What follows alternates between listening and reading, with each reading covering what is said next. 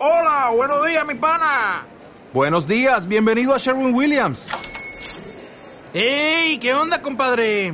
¿Qué onda? Ya tengo lista la pintura que ordenaste en el ProPlus app. Con más de 6.000 representantes en nuestras tiendas listos para atenderte en tu idioma y beneficios para contratistas que encontrarás en aliadopro.com. En Sherwin Williams somos el aliado del PRO. Hola, soy Mafe. Bienvenidos a todos a Cucayo Palquele, el podcast donde hablamos de básicamente literatura. En el episodio de hoy voy a comentarles un poco acerca de lo que son mis adaptaciones favoritas. Acá nosotros en nuestro Instagram em, hacíamos con Angie una especie de top 5 cada cierto tiempo y les comentábamos como cuáles eran las adaptaciones que más nos gustaban, eh, creo que el primer top 5 se trató de eso, también hablábamos un poco de nuestras autoras favoritas y cosas así. Y me pareció interesante pasar un top 5, que es el top de, em, de nuestras adaptaciones favoritas, pero a formato podcast, a formato video, y más o menos comentarles cuáles son en este caso mis adaptaciones favoritas, siendo un poco distintas a las que salen en el post de Instagram que hicimos hace ya bastante tiempo para iniciar quiero como dejar un poco claro lo que es para mí una adaptación, una buena adaptación, lo que hace que yo considere que una adaptación por lo menos llenó un poquito mis expectativas con respecto a lo que era el libro. En la forma en la que yo defino una adaptación de un libro es simplemente una interpretación de un guionista o de un escritor de lo que es un texto. No podemos pretender que una adaptación sea perfecta porque claramente nuestra imaginación no es la misma a la que tiene el, guionista, a la que tiene el, director, no es lo mismo que se puede pagar, no es, quizás no, pueda, no puedas, no tienes el presupuesto, eh, no es lo mismo el presupuesto que tú tienes en tu cabeza, que tu imaginación que es infinito al presupuesto que tiene un, un productor que tiene una, una compañía cuando hace una adaptación de un libro. Y por eso muchas veces las adaptaciones puede que no, no, no llenen lo que nosotros queremos como, como lectores, principalmente cuando son libros que uno quiere mucho. Como estaba diciendo, yo no creo que hayan adaptaciones perfectas, no creo que nunca yo bueno, quizás hayan, pero no creo que para un lector sea fácil acercarse a una adaptación y decir, ah, esta adaptación es exactamente lo que yo creía, porque incluso pequeñas escenas o pequeños detalles o personajes que a un lector le pueden gustar pueden ser considerados que están de más, pueden ser escenas que sean consideradas que no sean importantes para llenar el argumento que requiere una película. Eh, son contextos totalmente distintos. En una película uno quiere atrapar lo máximo que se pueda y puede ser que algunas escenas o algunas situaciones sean vividas solamente por el personaje de una forma interna y no es fácil pasar el conflicto interno de un personaje a, a, la pantalla grande o a la pantalla chica, dependiendo de qué tipo de adaptaciones estemos hablando. Entonces muchas veces puede que escenas o cosas que uno como, como como lector les gusta de ciertos personajes o de ciertas partes de ciertos libros, no se pasmen tan bien en pantalla grande porque son conflictos internos del mismo personaje y que son muy difíciles de llevar y se requiere como quizás como un trabajo un poco más arduo de parte del, del actor, quizás no se logre o quizás el guionista eh, no, no, no fueron capaces, por así decirlo, de llevarlo a la pantalla grande porque, como dije, es una interpretación de una persona o de un grupo de personas de un texto y tu interpretación y la del fandom no es la misma de las personas que tienen el poder adquisitivo para llevar esta adaptación y para llevar esta historia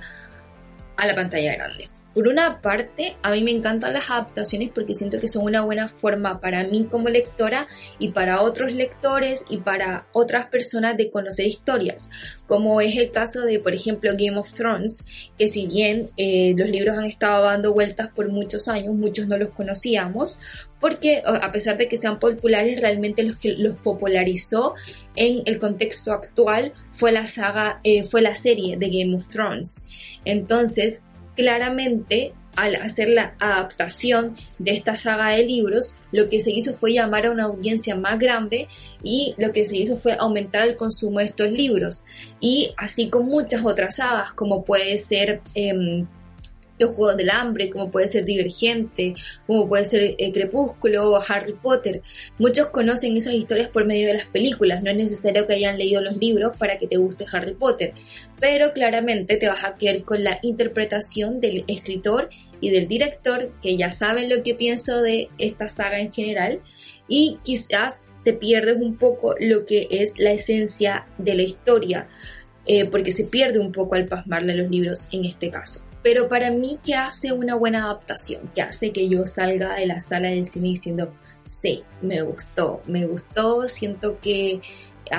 tiene la esencia del libro, siento que en verdad se hizo un excelente trabajo. Para mí, en lo personal, creo que el casting, los, los actores que hagan parte de este proyecto,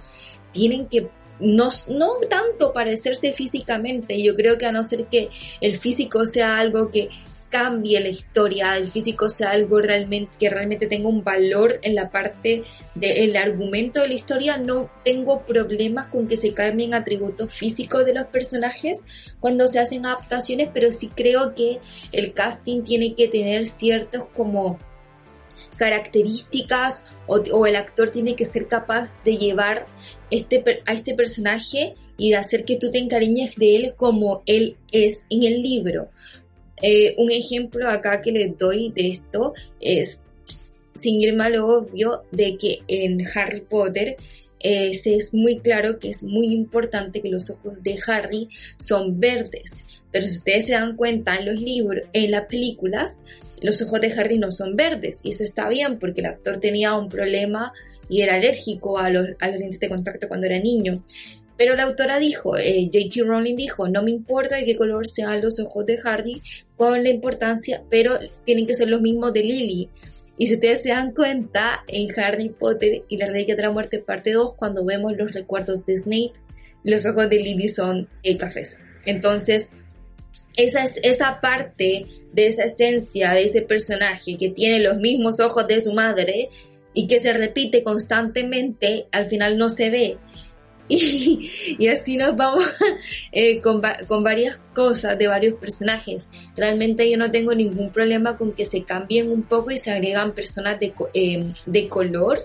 eh, que así le dicen, eh, que cambien ciertos personajes y los pongan ahora, no sé, que son latinos o que son de raza negra. Para mí eso no es un gran problema, mientras se mantenga la esencia de los personajes. Por ejemplo, en el caso de Arya, de Arya de Game of Thrones, quizás para mí no sea un problema de que no sea Macy exactamente igual a lo que dicen que es Arya en los libros, pero yo creo que se parece bastante. Pero eh, vemos que Macy a lo largo de eh, la saga de Game of Thrones pudo eh, tener la esencia de lo que era Arya y para mí eso es lo importante y para mí eso es lo que hace una buena caracterización y para mí eso es primordial al momento de hacer una adaptación, que el actor y que el casting sea realmente bueno para poder llevar el personaje a la pantalla y que no se pierda cuando tú haces un personaje que quizás es chistoso en los libros, pero tiene otras actitudes o tiene otras cosas que lo hacen valioso, muchas veces al pasar el personaje a la pantalla se queda solo como el personaje chistoso y no le da ningún otro valor a la historia. Y esto es algo que pasa mucho en las adaptaciones pasan un personaje que es compuesto, pasan un personaje que es redondo y lo pasan a plano porque no hay tiempo de explorar más en la vida de los personajes. Y eso está bien, lo entiendo, entiendo que no hay todo el tiempo del mundo para hacer una adaptación, pero también siento que no se, no se debería perder el personaje, no deberíamos tener un personaje que es realmente interesante y pasarlo a un personaje aburrido porque no hay tiempo, debería haber cierta ciertos destellos de esta personalidad que se puede encontrar en los libros debería verse un poco en la película. No se trata de eh, darle una escena en la que él se explaye y te cuente toda su vida. Se trata simplemente de la forma en la que él lleva las líneas, en la que él dice sus líneas, en la que él te da a entender ciertas cosas que tenga como esta esencia del personaje, que no se pierda esta caracterización en la adaptación, aunque no haya tiempo, aunque no haya presupuesto, aunque sea lo que sea. La segunda cosa que quizás es la más importante, quizás es la más difícil, pero no imposible, es que no se pierda la esencia de la historia. Y la esencia creo que es algo que simplemente no, no se puede escribir, simplemente lo podemos ver, lo podemos sentir cuando leemos el libro, lo podemos sentir cuando vemos la película y básicamente yo siento que la esencia de los libros está en simplemente elegir las escenas correctas que vas a, pasmar, en elegir a los personajes correctos que vas a eliminar. Hay personajes que están de más, hay personajes que no le dan buen argumento a la historia o no, o no o no vas a pagarle a un actor para hacer un personaje que está tres páginas y nada más dice dos cosas, mejor se lo, se lo vas a otro, a otro personaje o simplemente eliminas a este personaje en total. Pero si hay un personaje importante, hay un personaje que tú sabes que puede servir para el argumento de la historia o que simplemente le da al lugar en el que tú estás explorando como un lugar más de familiaridad o un lugar como lo, lo caracterizas más, sí siento que debe ser un personaje que debe ser conservado hay muchos personajes que se pierden. También para dar ejemplo nuevamente a Game of Thrones, yo si bien no me he leído toda la saga de libros, sé que hay un personaje que es supremamente importante en esta saga, que se llama, que es Lady Stoneheart, que es este personaje que es básicamente Caitlyn Stark cuando muere después de la boda, de la boda roja y que regresa, por así decirlo, en una especie de zombie para vengar la boda roja. Y este es un personaje como digo, yo no me he terminado la saga Game of Thrones, pero este es un personaje que es supremamente importante en la saga, que los espectadores estaban esperando de ver, que los lectores estaban esperando de ver, y al no verlo eh, se perdió mucho la esencia de lo que es Game of Thrones en las siguientes temporadas.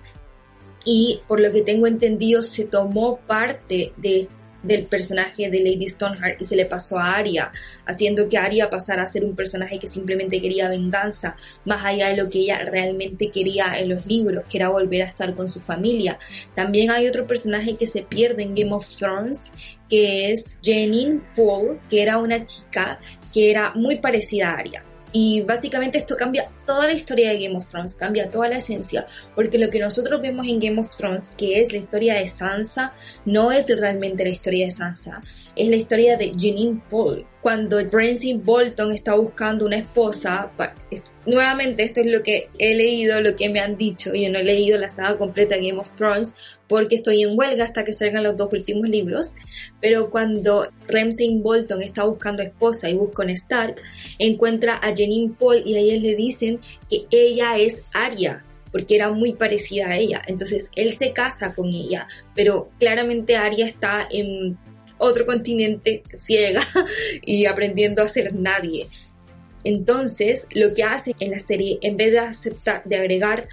a otro personaje, en vez de pagarle a otra actriz para que haga a esta nueva eh, línea que hay en la historia de Game of Thrones, que no es ni de Arya, ni de Sansa, ni de Jon, ni de nadie, lo que hacen es quitar el arco em, del personaje de Arya, porque esto, esto es parte de, de, de lo que es Arya, esto esto es parte de lo que es su camino como personaje. Este personaje que es supremamente importante, estos dos personajes son supremamente importantes para el arco, al final lo que hacen son mezclar los arcos de diferentes personajes y se pierde la esencia de los personajes, creo yo. Y no es lo mismo que en los libros. Entonces, claro, si tú vas a eliminar un personaje, elimínalo con alguna razón, elimina un personaje que no sea realmente importante, no elimines un personaje que de verdad te va a cambiar la historia y en cierta forma lo que nosotros vemos de Sansa en la serie de Game of Thrones, mm, no, no, no sabemos bien qué personaje realmente terminó en la ubicación que termina o que va a terminar en la ubicación que termina Sansa en, en la serie porque realmente Sansa es una mezcla de Janine Paul y su mismo personaje y Arya es una mezcla de Lady Stoneheart y Arya. Entonces como que tú no sabes bien qué va a pasar en la, saga de libros porque claramente no va a terminar como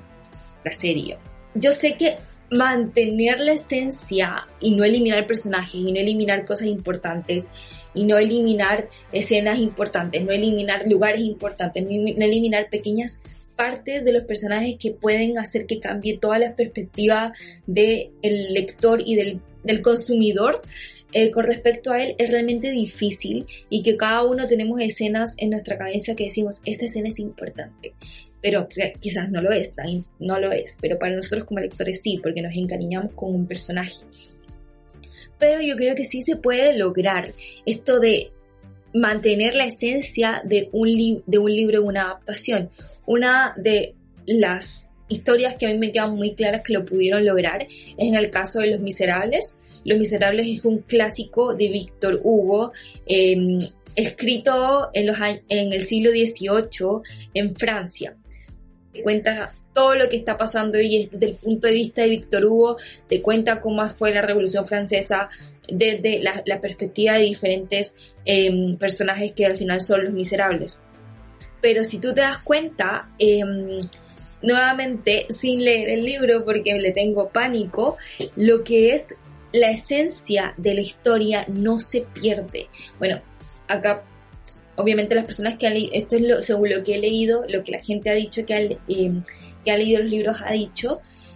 porque yo le voy a comentar de mis adaptaciones favoritas más adelante, eh, pero eh, la esencia de lo que es la historia de Víctor Hugo no se pierde. Tú no pierdes ver las injusticias de lo que fue la época. Tú no pierdes ver el descontento de la gente. Tú no pierdes sentirte mal por Fantín, sentirte mal por Epitón, eh, sentir la rabia de la gente, sentir a Marcus cuando pierda a sus amigos. Tú no pierdes nada de eso. Incluso aunque pasamos de tener un libro de casi mil páginas o un poco más de mil páginas a tener un musical de dos horas, no se pierde la rabia, no se pierde la tristeza, no se pierde realmente ver a personas ser miserables. Y al final creo que esta adaptación eh, es muy interesante porque mucha gente como yo ama las adaptaciones, no ha leído el libro, pero ya siente que conocemos los personajes. Si bien nos faltan muchas cosas más, nos falta entender muchas cosas más que salen en los libros, nos quedamos con la esencia de la historia y creo que eso es lo más importante. También hay que reconocer que al tú no leer los libros, te falta una parte importante de la historia, pero siento que las adaptaciones de Los Miserables como que toman esta esencia y por lo menos te la entregan. Como esta hay muchas adaptaciones como Forrest Gump, que también si bien no es... Em, no es una adaptación quizás tan exacta, la esencia de Forrest Gump, la esencia de la historia de Forrest Gump está y te la transmite y prácticamente esta es una película de culto. Lo mismo que Los Miserables, como les estaba diciendo, pasó de ser un libro que se considera un clásico a ser un clásico de Broadway y creo que todos conocemos o han escuchado alguna vez alguna canción de este clásico, del clásico de Broadway. Yo creo que cualquier persona ha escuchado una canción de Los Miserables y la ha cantado y la reconoce y la esencia del libro está ahí. Bueno, y después de haberles comentado qué es lo que yo considero una buena adaptación que es para mí la esencia de una historia y todo esto, eh, les voy a ahora hacer el top 5 de las que son mis adaptaciones favoritas. Eh, estas son adaptaciones que yo vi y leí. Eh, no todas leí el libro antes de ver la película, para ser honesta, o de ver la serie. hay adaptaciones que me gustan mucho, pero no he leído los libros, así que no voy a agregarlas acá, porque a pesar de que la gente me ha dicho, esta adaptación es buena, no la he visto. Eh, también hay libros que me he leído de los cuales no he leído las adaptaciones, como en el caso de La ventaja de ser invisible, que me encantó el libro, pero no he visto la adaptación, entonces no lo voy a agregar. Y así, entonces preferí meter por lo menos cinco adaptaciones que me gustaron mucho y que siento que mantuvieron la esencia, que es lo más importante del libro en la película. El primero es una adaptación que de hecho acabo de ver, eh, que es Orgullo y Prejuicio del año 2005. Esta fue dirigida por John Wright. Em, esta adaptación creo que fue mi favorita,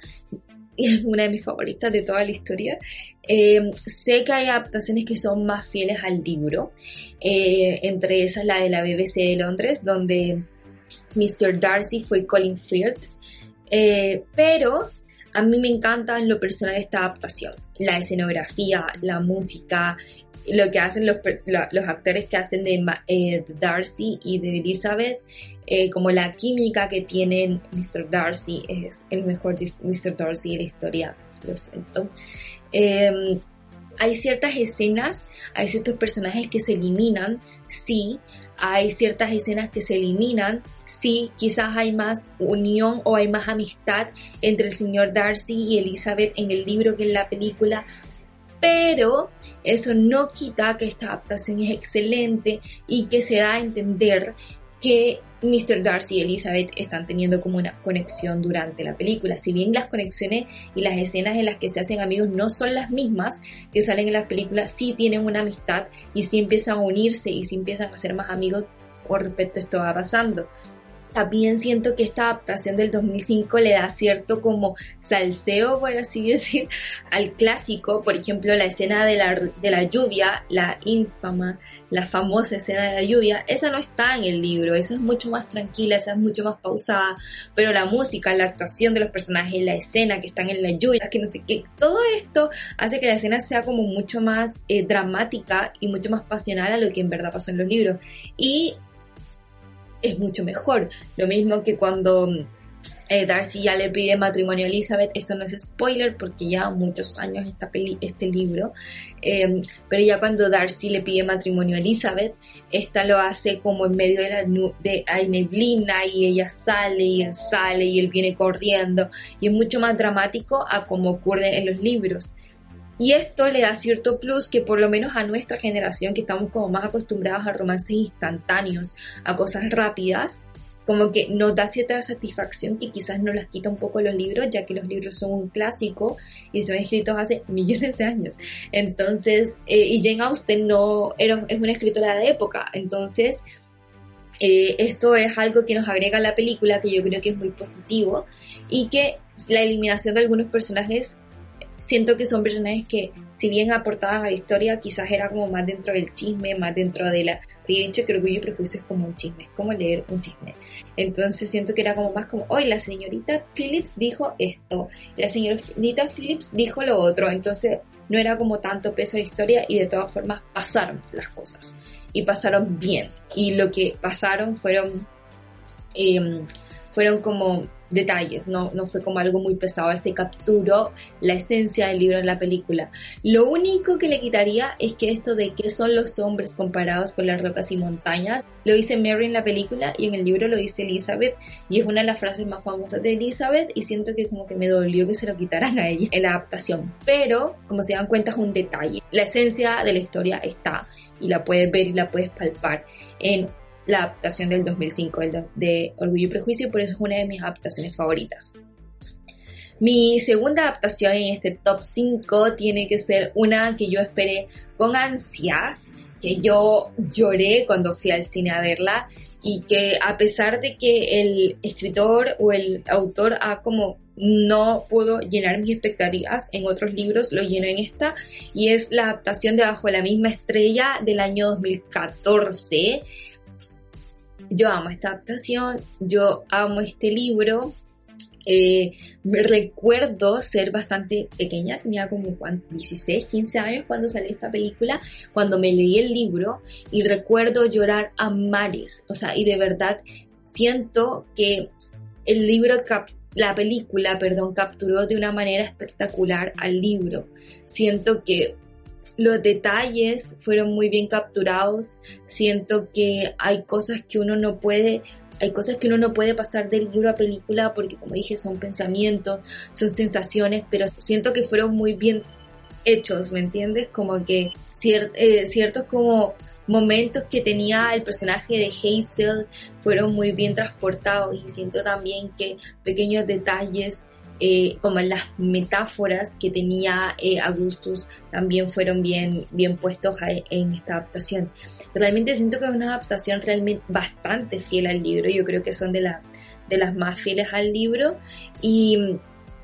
no sé, como que el ambiente, no sé si es el tono del lente de la cámara pero realmente uno siente que está viendo el libro y esto es lo que a mí me pasa con la adaptación de Bajo la misma estrella. Realmente uno siente que está viendo el libro y realmente no recuerdo ninguna escena en específico que haya sido como, oh, esta escena es súper importante en el libro y no está en la película. No, realmente todas las escenas importantes estarían en las películas. Los personajes se cautivaron de una manera hermosa y realmente eh, creo que una de las escenas que me marcó cuando Augustus le cuenta a Hazel que va a morir, que le queda poco tiempo y que es en una banca eh, en medio de la calle en Ámsterdam y que ella llora y que lo abraza y todo eso. Siento que esa es una escena que quizás dejé pasar, bueno, me lo leí hace mucho, pero dejé pasar en el libro y cuando la vi en la película me, me, sorprendió y me marcó mucho. Y mm, nada, eh, eh, realmente es como eh, es una excelente adaptación y, se hizo un súper buen trabajo. Igual hay que dejar claro que las películas basadas en libros más juveniles quizás pueden ser un poco más fácil sin desprestigiar a otras cosas que pasar un libro de fantasía, que pasar, em, que pasar una historia clásica, quizás son un poquito más fáciles porque también tienen al autor para poder llamarlo y para poder pedirle consejos, pero siento que Bajo la misma estrella es una de las mejores adaptaciones que hay de libros y que de verdad no te, no te vas sintiendo vacío, como que te vas de verdad viendo lo que te imaginaste en la pantalla y eso es muy difícil de lograr y siento que con esta adaptación se logra muy bien. Otra adaptación que me gustó mucho fue la de los Juegos del Hambre. Voy a referirme nada más a la primera película, pero yo creo que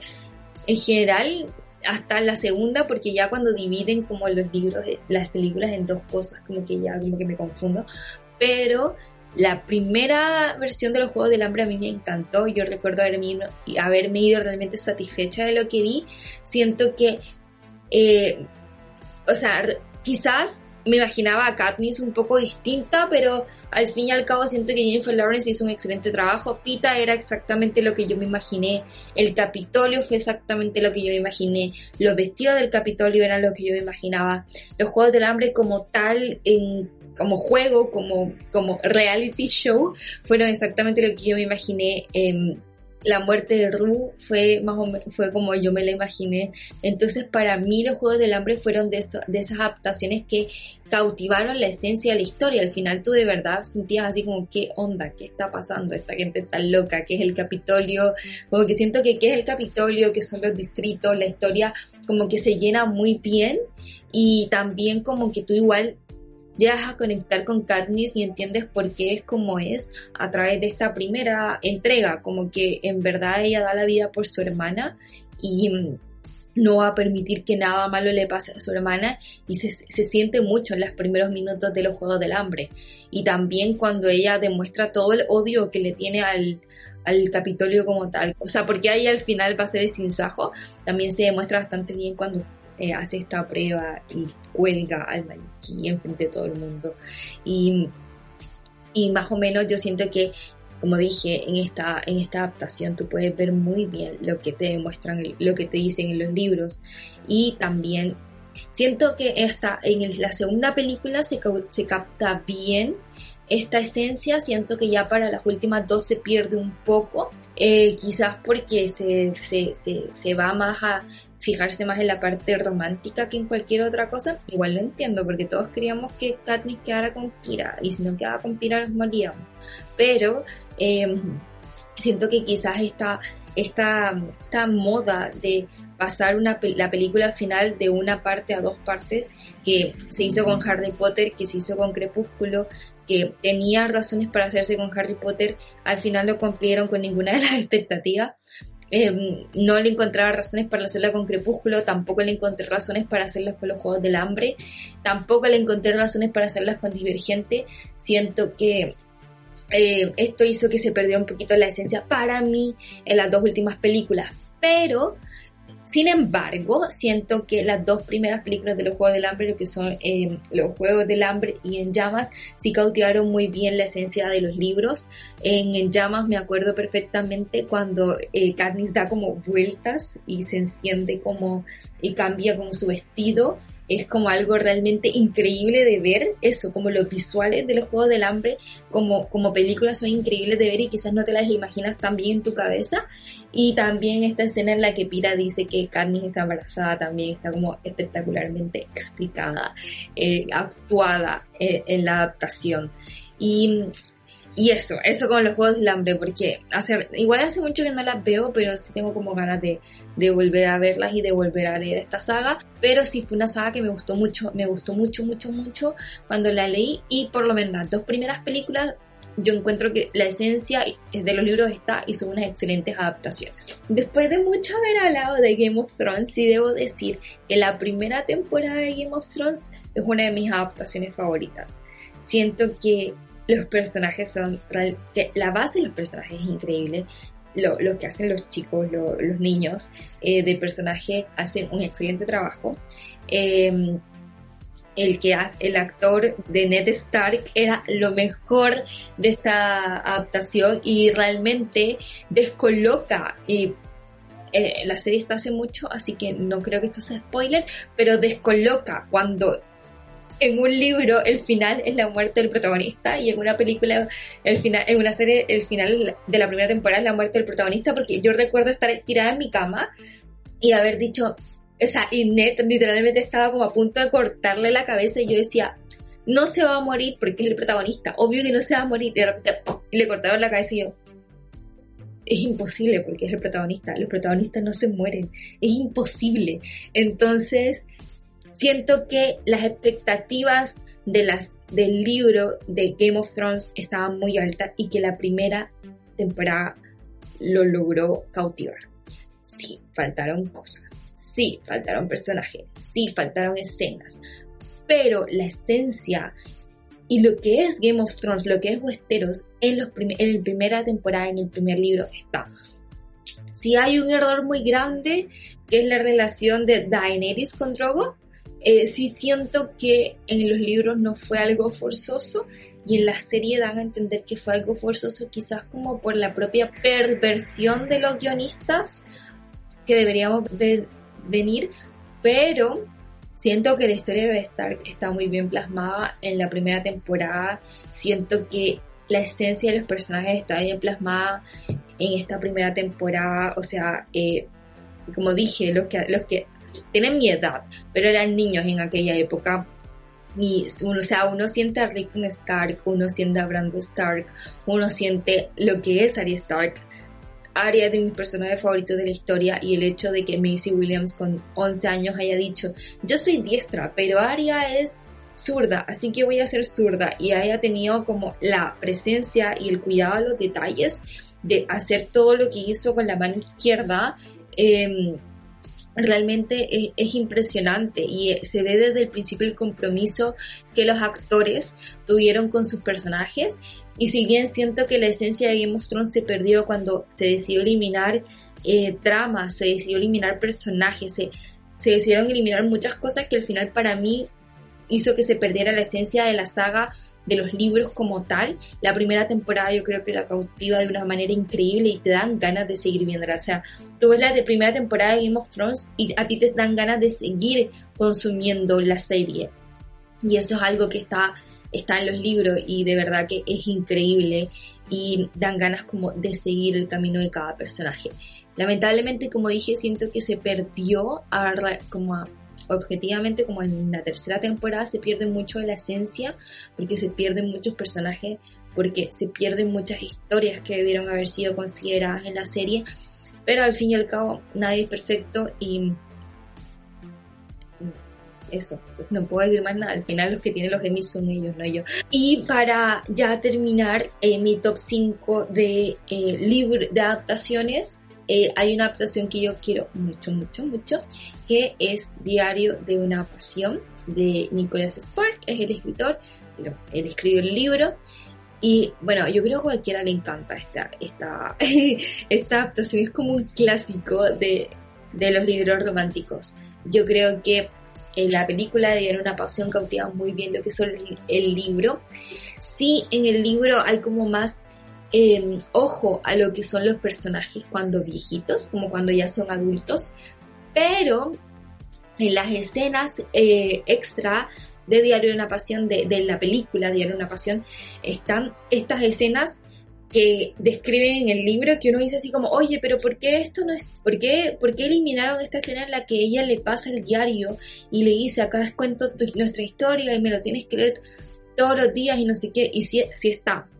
si está, solamente que al final yo creo que cuando lo decidieron eh, publicar en el cine le dieron más enfoque a ellos de jóvenes, se olvidaron un poco de ellos cuando adultos y decidieron guardar estas escenas para eh, escenas extra, pero sí están casi toda, toda la historia, si no me equivoco, ocurre de la misma forma en el libro que en la película. Quizás hay como una partecita que, que cambia, pero realmente se mantiene totalmente la esencia. Igual el libro es súper corto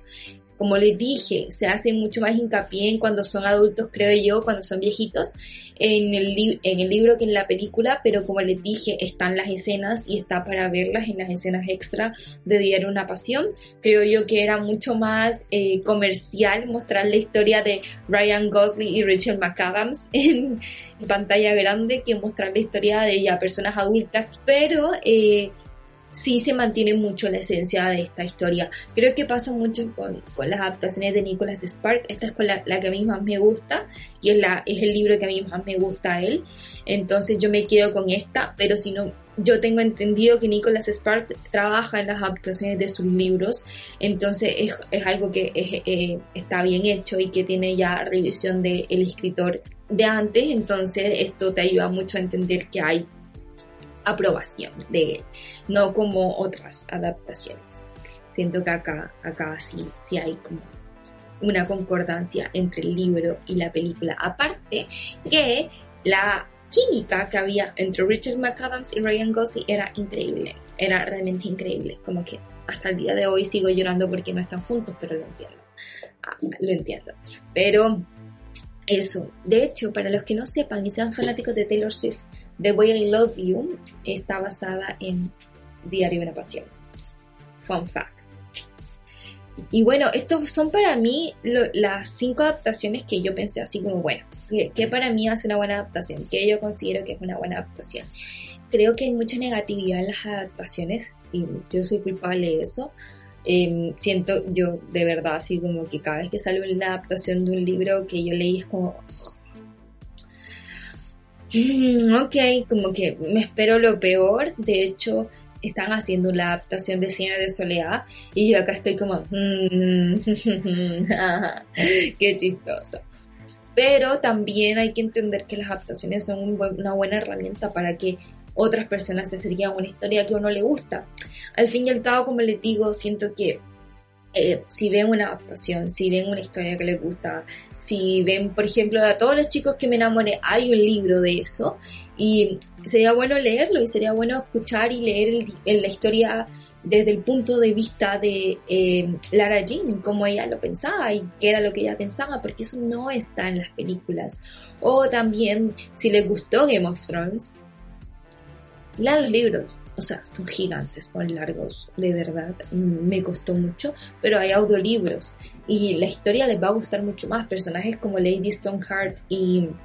Jean Paul creo que valen la pena de leer y yo la única razón por la que no los he leído es porque siento que este señor se puede morir en cualquier momento y me va a dejar con la historia abierta y no quiero que eso pase. Entonces estoy así como... Pero también hay adaptaciones muy buenas. Em, también adaptaciones que conservan la esencia de los libros. no he visto la adaptación de Gente Normal de Sally Rooney, pero me han dicho que es excelente. He leído comentarios muy buenos. Está en Hulu y yo no tengo Hulu, así que no la he visto. Eh, pero la adaptación del Señor de los Anillos también, yo no he terminado el primero, Señor de los Anillos, pero es excelente. El Hobbit, si lo leí, la adaptación del Hobbit a mí me gustó en lo personal. Si bien faltaron cositas, siento que fue una excelente adaptación. Y así, o sea, no siento que no hay que cerrar la puerta a las adaptaciones, pero también hay que tener en cuenta que lo mejor siempre va a ser el libro y lo mejor siempre va a ser tu imaginación para eh, tener tu imagen final de lo que es la historia. Y bueno, eso sería todo por este capítulo de hoy me gustó harto hacerlo porque hace rato que no me, no me sentaba a pensar en las adaptaciones y, cuáles realmente me gustaron. Eh, coméntenme en Instagram o si lo estás viendo en YouTube, coméntame abajo en los, comentarios cuáles son las adaptaciones que más te gustaron y que más te, te parecieron que mantuvieran la esencia del, del, libro en ellas. Si hay alguna que yo mencioné que no te parece que sea tan así, coméntamelo. Y si hay alguna que me faltó, quizás porque no la he visto, no la he leído, también coméntalo. Dicho esto, recuerda que estamos en Spotify, Apple Podcast y Google Podcast en formato podcast para que puedas escucharlo mientras vas en el auto o mientras estás en el avión o mientras limpias la casa y si te gusta verlo más en un formato, eh, verme la cara, verme el maquillaje, ver, no sé, cualquier cosa, ver mi cuarto, también estamos en YouTube. En todas partes nos puedes encontrar como Cucayo Palquele. También estamos en Instagram y en Instagram estoy haciendo contenido extra como cucayopalquele.podcast. Estamos en Twitter también como Cucayo Palquele. Y eh, también quería comentarles que este mes de septiembre el libro del que haré reseña conjunta es Boulevard de, de Flor Salvador. Es un libro que ya me recomendó y que no he empezado, lo empiezo hoy. Así que em, eso, por si alguno también lo ha leído o quiere leerlo con nosotras, lo puede hacer. Y bueno, no se olviden de suscribir, no se olviden de poner la campanita. Eh, si lo están viendo de YouTube, si lo están viendo de Spotify o Apple Podcast o cualquier otra plataforma de, de streaming. No se olviden de darle like o de darle 5 estrellas y de suscribirse. Y bueno, eso sería todo por el episodio de hoy. Les doy muchas gracias por acompañarme un viernes más y nos vemos el próximo viernes. Chao.